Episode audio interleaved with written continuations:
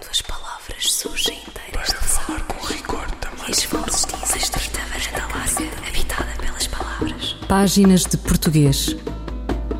Um programa de José Manuel Matias, realizado pela Universidade Autónoma de Lisboa. Uma estrita varanda larga, habitada pelas palavras. Para falar com rigor da máquina do mundo. Quando as palavras surgem inteiras das águas e as vozes dizem os nomes na Casa da Língua. O Ciberdúvidas da Língua Portuguesa faz 25 anos. Fundado por João Carreira Bom e José Mário Costa, o sítio, o portal, o consultório, nasceu de par com a expansão da internet. A possibilidade de projeção foi global, tanto quanto a língua portuguesa merecia, e consolidou-se. Servido por reputados especialistas e repositório de um acervo literário, sobretudo na crónica, que teve a adesão dos escritores de língua portuguesa, o Ciberdúvidas continua o amigo competente e cúmplice a quem os cibernautas podem perguntar o que lhes apetecer. Porque perguntar não ofende. Um quarto de século traduz-se em cerca de 37 mil perguntas e respostas. 50% dos utilizadores são brasileiros, 40% portugueses, 5% dos PALOP, com relevância para Angola e Moçambique, e 5% do resto do mundo, Estados Unidos da América, Espanha, França, Reino Unido e Alemanha. 50% ou mais das perguntas que chegam ao Ciberdúvidas vêm de alunos e professores. Há uma curiosidade a realçar. Desde janeiro de 2000, as questões que tiveram maior número de consultas foram as seguintes as abreviaturas de Sua Excelência e Vossa Excelência, a etimologia da palavra noite, o plural de par de jarras, o significado das expressões fazer de alguém tolo, a expressão boca de lobo. Mas houve muito mais. Páginas de Português conversa com a professora Margarita Correia, consultora do Ciberdúvidas da Língua Portuguesa. Olhe, para já com muito, com muito orgulho, porque fico muito contente de, de Portugal ter sido pioneiro a esse nível com a criação deste site eh, do Ciberdúvidas. Em termos de evolução, o, o Ciberdúvidas evoluiu muitíssimo. Uh, começou por ser uma página de internet onde as pessoas faziam uh, perguntas. Entretanto, em 2003, 2004, eu tive a oportunidade de colaborar com o Ciberdúvidas na, na concepção da base de dados que atualmente alberga o consultório.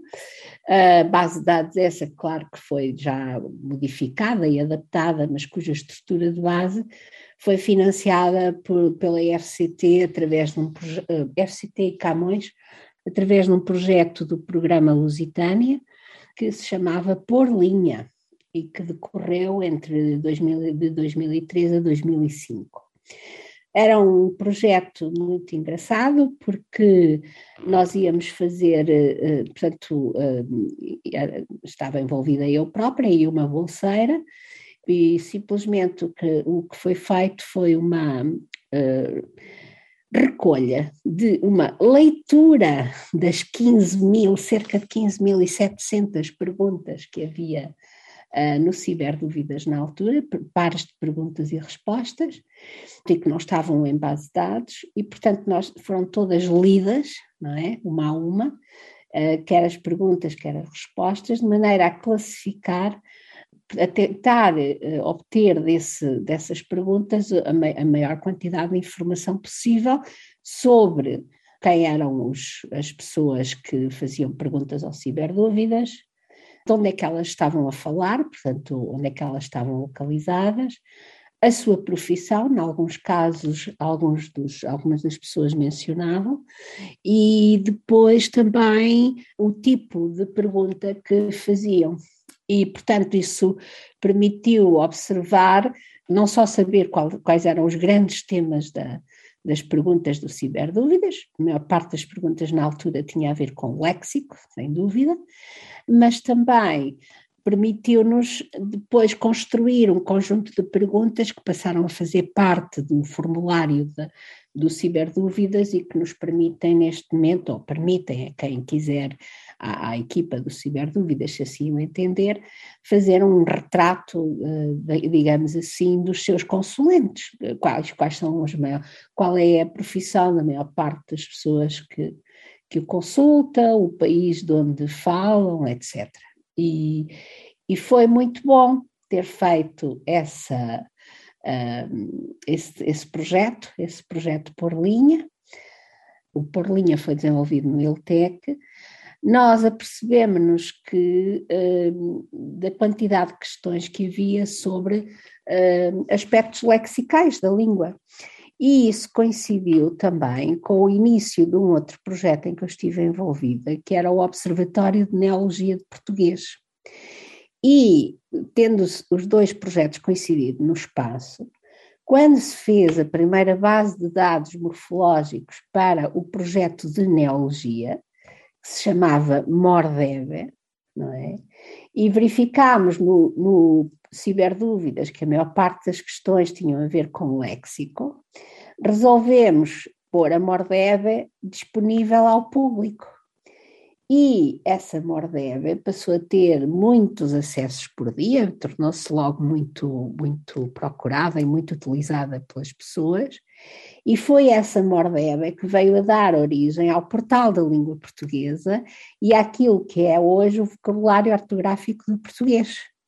Portanto, de alguma forma, o vocabulário ortográfico do, do, português está ligado à história do ciberdúvidas, quer dizer, e a, a minha própria história de investigação está ligada ao ciberdúvidas. Então, aqui o Ciberdúvidas acabou por ser uma, uma ferramenta fundamental, uh, se podemos dizer assim, para a divulgação ainda mais da língua portuguesa.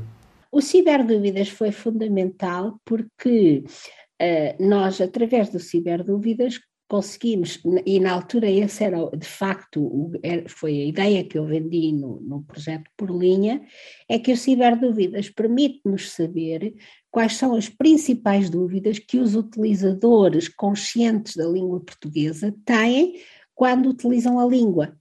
E, portanto, hum, digamos assim, de certa maneira, é um projeto que merece investigação e eu espero que, que alguém venha a realizar investigação sobre uh, os utilizadores, sobre as perguntas e as questões mais colocadas ao ciberdúvidas, porque ele, ele, ele dá-nos uma, uma, uma informação muito clara sobre quais são os projetos que carecem de mais intervenção, por exemplo, na, na área do ensino ou na área da difusão da língua portuguesa, etc.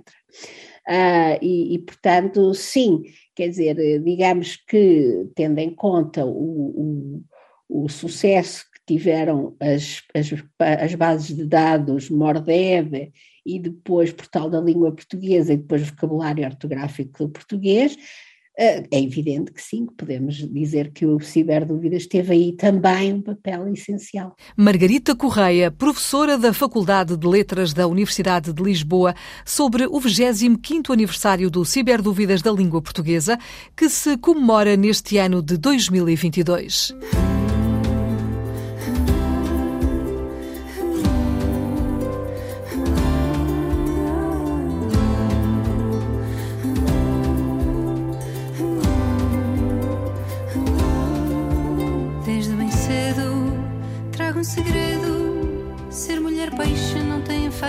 Cabe o medo, eu decido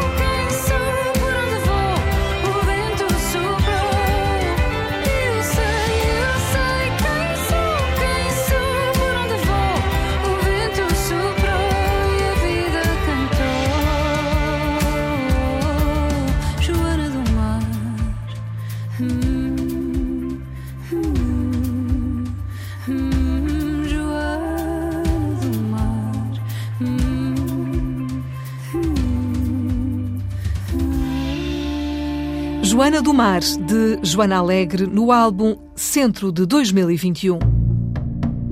Fulgurações do nosso idioma. Um apontamento da professora brasileira Edleise Mendes. Esta semana sobre a presença dos países de língua portuguesa na internet e onde o Ciberdúvidas se destaca. Em pleno século XXI, um dos maiores indicadores de desenvolvimento econômico e social dos países é o seu investimento em tecnologia, com diferentes reflexos nos variados setores da vida produtiva e da vida social. Um desses importantes setores é o da internet e o seu impacto no desenvolvimento das sociedades, para o que é fundamental a compreensão do papel e do valor das línguas como recursos importantes para esse desenvolvimento. Em 2021, começou a ser desenvolvido o projeto Presença da Língua Portuguesa na Internet comparada com outras línguas, financiado pelo Departamento Cultural e Educacional do Ministério das Relações Exteriores do Brasil, no âmbito do Instituto Internacional da Língua Portuguesa e executado pelo Observatório da Diversidade Linguística e Cultural na Internet sob a coordenação da Cátedra Unesco em Políticas Linguísticas para o Multilinguismo, com sede na Universidade Federal de Santa Catarina, Brasil. O projeto utilizou-se de metodologia inovadora e de informações atualizadas sobre a presença do português na internet, a partir da consulta a um amplo conjunto de fontes de dados. Seus resultados iniciais foram apresentados na quarta Conferência para o Futuro da Língua Portuguesa no Sistema Mundial, realizada em Cabo Verde em maio de 2021. Esses dados mostram que a população de falantes de português mais importante de pessoas conectadas por país pertence, respectivamente, ao Brasil, 90%, Portugal, 4,3%, Angola, 1,7%, Moçambique, 1,6%, França, 0,5% e Estados Unidos, 0,4%. Guiné-Bissau e Angola apresentam dados extremamente baixos de acesso à internet e Moçambique, muito baixo acesso.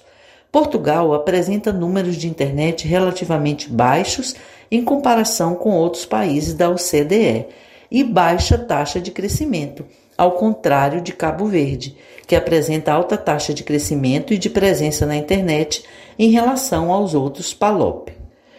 Os falantes de português representam 3,05% da população mundial conectada à internet, e a língua divide a sexta posição junto com outras quatro línguas: árabe, russo, alemão e japonês.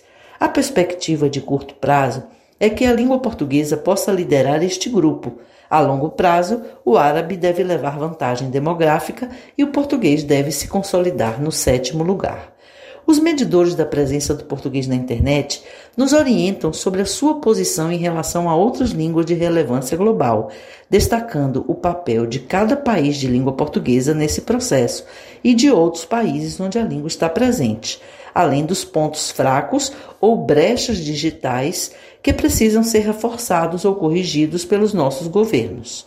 Além disso, como destacam os pesquisadores Daniel Pimenta e Gilvan Oliveira, estudos desse tipo representam uma ferramenta poderosa para o planejamento estratégico de ações públicas ou privadas na área do acesso, da produção de conteúdo, das indústrias culturais, do e-comércio, da educação e da produção da ciência e tecnologia, entre outros. Que os Estados-membros da CPLP reconheçam esse campo como estratégico e invistam para corrigir a defasagem de acesso ao mundo digital que há entre os nossos países. Edleis Mendes, a CPLP na internet. Quantas palavras?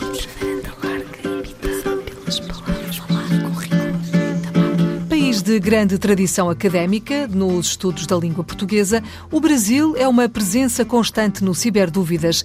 25 anos depois, uma conversa de balanço e de futuro. Carlos Alberto Faraco. Considero que esse portal é o, é o mais importante que nós temos é, na internet é, de discussão de temas relativos à língua portuguesa. Ele é importante porque ele é muito abrangente, né? Ele discute questões de vocabulário, questões de sintaxe, é, discute questões de política de língua, que eu acho que também é, é, um, é um tema que muitas vezes escapa aos, aos outros é, portais de língua portuguesa. E ele, e ele se faz é, com apoio de, de pesquisadores é, conhecidos, de pesquisadores é, é, relevantes né, para as discussões sobre é, língua portuguesa. Então, ele é um portal que eu visito sempre, né, sou assinante, inclusive, visito sempre em busca de, das informações que estão ali presentes grande parte dos consulentes, da origem dos consulentes, uh, provém do Brasil. Mais de 50% uh, eh, dos utilizadores do, do Ciberdúvidas uh, são brasileiros.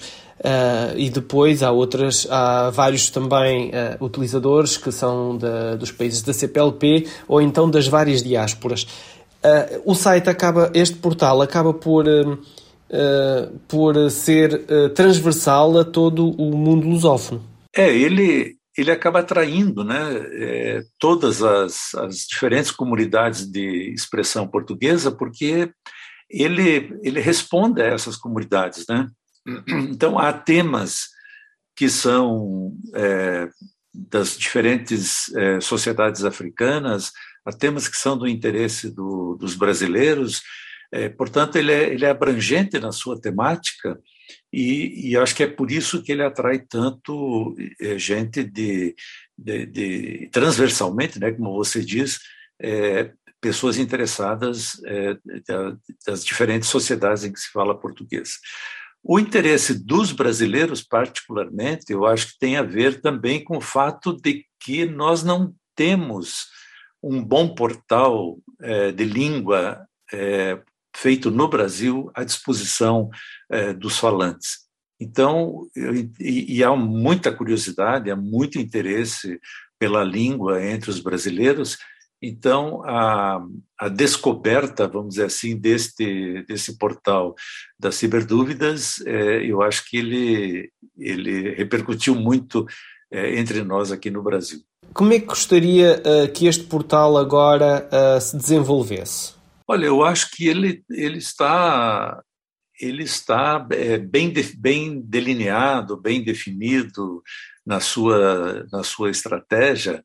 É, talvez ele pudesse incluir outros, outros recursos da internet, né, como vídeos, enfim, não sei se isso é possível do ponto de vista técnico e mesmo do ponto de vista financeiro mas é, ele poderia se enriquecer com esse, esse outro material que circula também na internet. Né?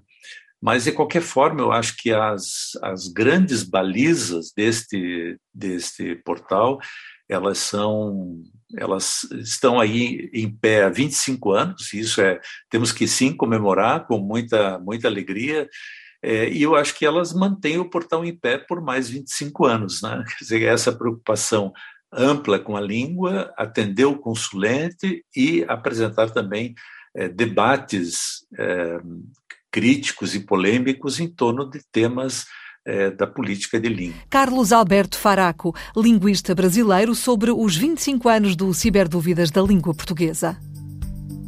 Sandra Duarte Tavares. Ficamos com algumas das perguntas mais frequentes dirigidas ao Ciberdúvidas da língua portuguesa. Questões curiosas, no mínimo. Por exemplo, como se grafam as abreviaturas de Sua Excelência e Vossa Excelência? De acordo com o vocabulário ortográfico da língua portuguesa da Academia de Ciências de Lisboa, a forma de tratamento Sua Excelência tem como abreviatura S maiúsculo, ponto final, e maiúsculo, X minúsculo, ponto final, e a vogal A sobrescrita, ou seja, acima da linha.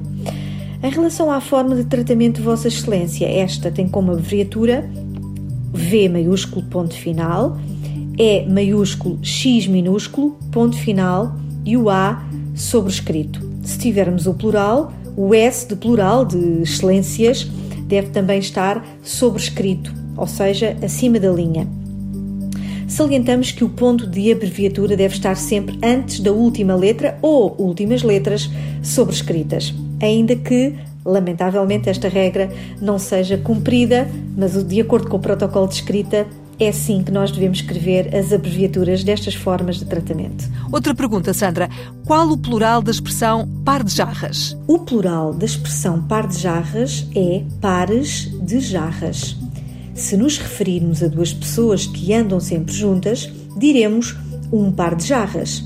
Se nos referirmos a dois ou mais grupos de duas pessoas que andam sempre juntas, diremos pares de jarras. E qual é o significado da expressão fazer de alguém tolo? Esta expressão linguística, fazer de alguém tolo, significa considerar alguma pessoa uh, idiota, ignorante, imbecil. Nesta estrutura, o verbo fazer é um verbo transitivo predicativo, ou seja, requer um complemento preposicionado de alguém e outro complemento de natureza adjetival, tolo, que qualifica esse complemento preposicionado. Vejamos outro exemplo. Nesta frase, o professor fez desta turma futuros cidadãos empenhados. Nesta frase, fazendo uma breve análise sintática, temos o sujeito, como sujeito o professor, o verbo fazer, transitivo predicativo, o complemento preposicionado desta turma e o complemento que neste caso é nominal, futuros cidadãos empenhados, que desempenha a função de predicativo do complemento preposicionado desta turma. Portanto, na expressão linguística fazer de alguém tolo, estamos perante o verbo fazer transitivo predicativo e esta expressão, repito, significa considerar alguém tolo, ou seja, imbecil, idiota, estúpido. E por último, Sandra, o que quer dizer a expressão boca de lobo? A expressão boca de lobo está registada no vocabulário ortográfico da língua portuguesa no Dicionário Wise da Língua Portuguesa e também no Dicionário Priberam da Língua Portuguesa. Este último indica os seguintes significados para boca de lobo: escoadouro nas ruas para as águas, sinónimo de bueiro ou sarjeta, designa a tampa ou grade desse escoadouro e, no âmbito da carpintaria, designa a peça fêmea de endentação triangular. Escrita com hífen, esta expressão é atualmente um termo botânico sinónimo de boca de leão. Trata-se de uma planta herbácea. É possível que a expressão boca de lobo seja devida a um uso metafórico. O buraco para escoamento de águas é como a boca de um lobo voraz. Finalmente, uma nota ortográfica. Segundo o novo acordo ortográfico, boca de lobo escreve-se sem hífen. Sandra Duarte Tavares, linguista. Eu, El Rei, faço saber aos que este alvará virem que hei por bem me apraz dar licença a Luís de Camões para que possa fazer imprimir nesta cidade de Lisboa uma obra em octava rima chamada Os Lusíadas. Estante Maior, em colaboração com o Plano Nacional de Leitura. Soneto à língua portuguesa, por Valdino de Lima. Havia luz pela amplidão suspensa no azul do céu vergeis e coqueirais, e o lácio, com fulgores divinais, abrigava de uma virgem a presença. Era um castelo de ouro, amor e crença que igual não houve, nem haverá jamais, onde os poetas encontraram ideais na poesia nova, na alegria imensa. A Virgem era a língua portuguesa a mais formosa e divinal princesa, vivendo nos vergéis de suave aroma. Donzela meiga, que deixando o lácio, abandona os umbrais do seu palácio para ser de um povo o glorioso idioma. Um poema de Valdim de Lima, pedagogo, poeta e escritor brasileiro. Autor de Gota de Orvalho e Canção das Flores. Este poema, em louvor da língua portuguesa, integrado na obra Gota de Orvalho, pela voz da atriz Maria Henrique.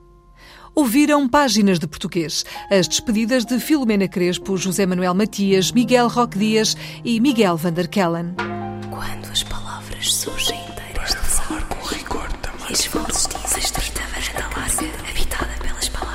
Páginas de Português. Um programa de José Manuel Matias, realizado pela Universidade Autónoma de Lisboa. Uma estrita varanda larga, habitada pelas palavras. Para falar com rigor da máquina do mundo. Quando as palavras surgem inteiras das águas e as vozes dizem os nomes na casa da língua.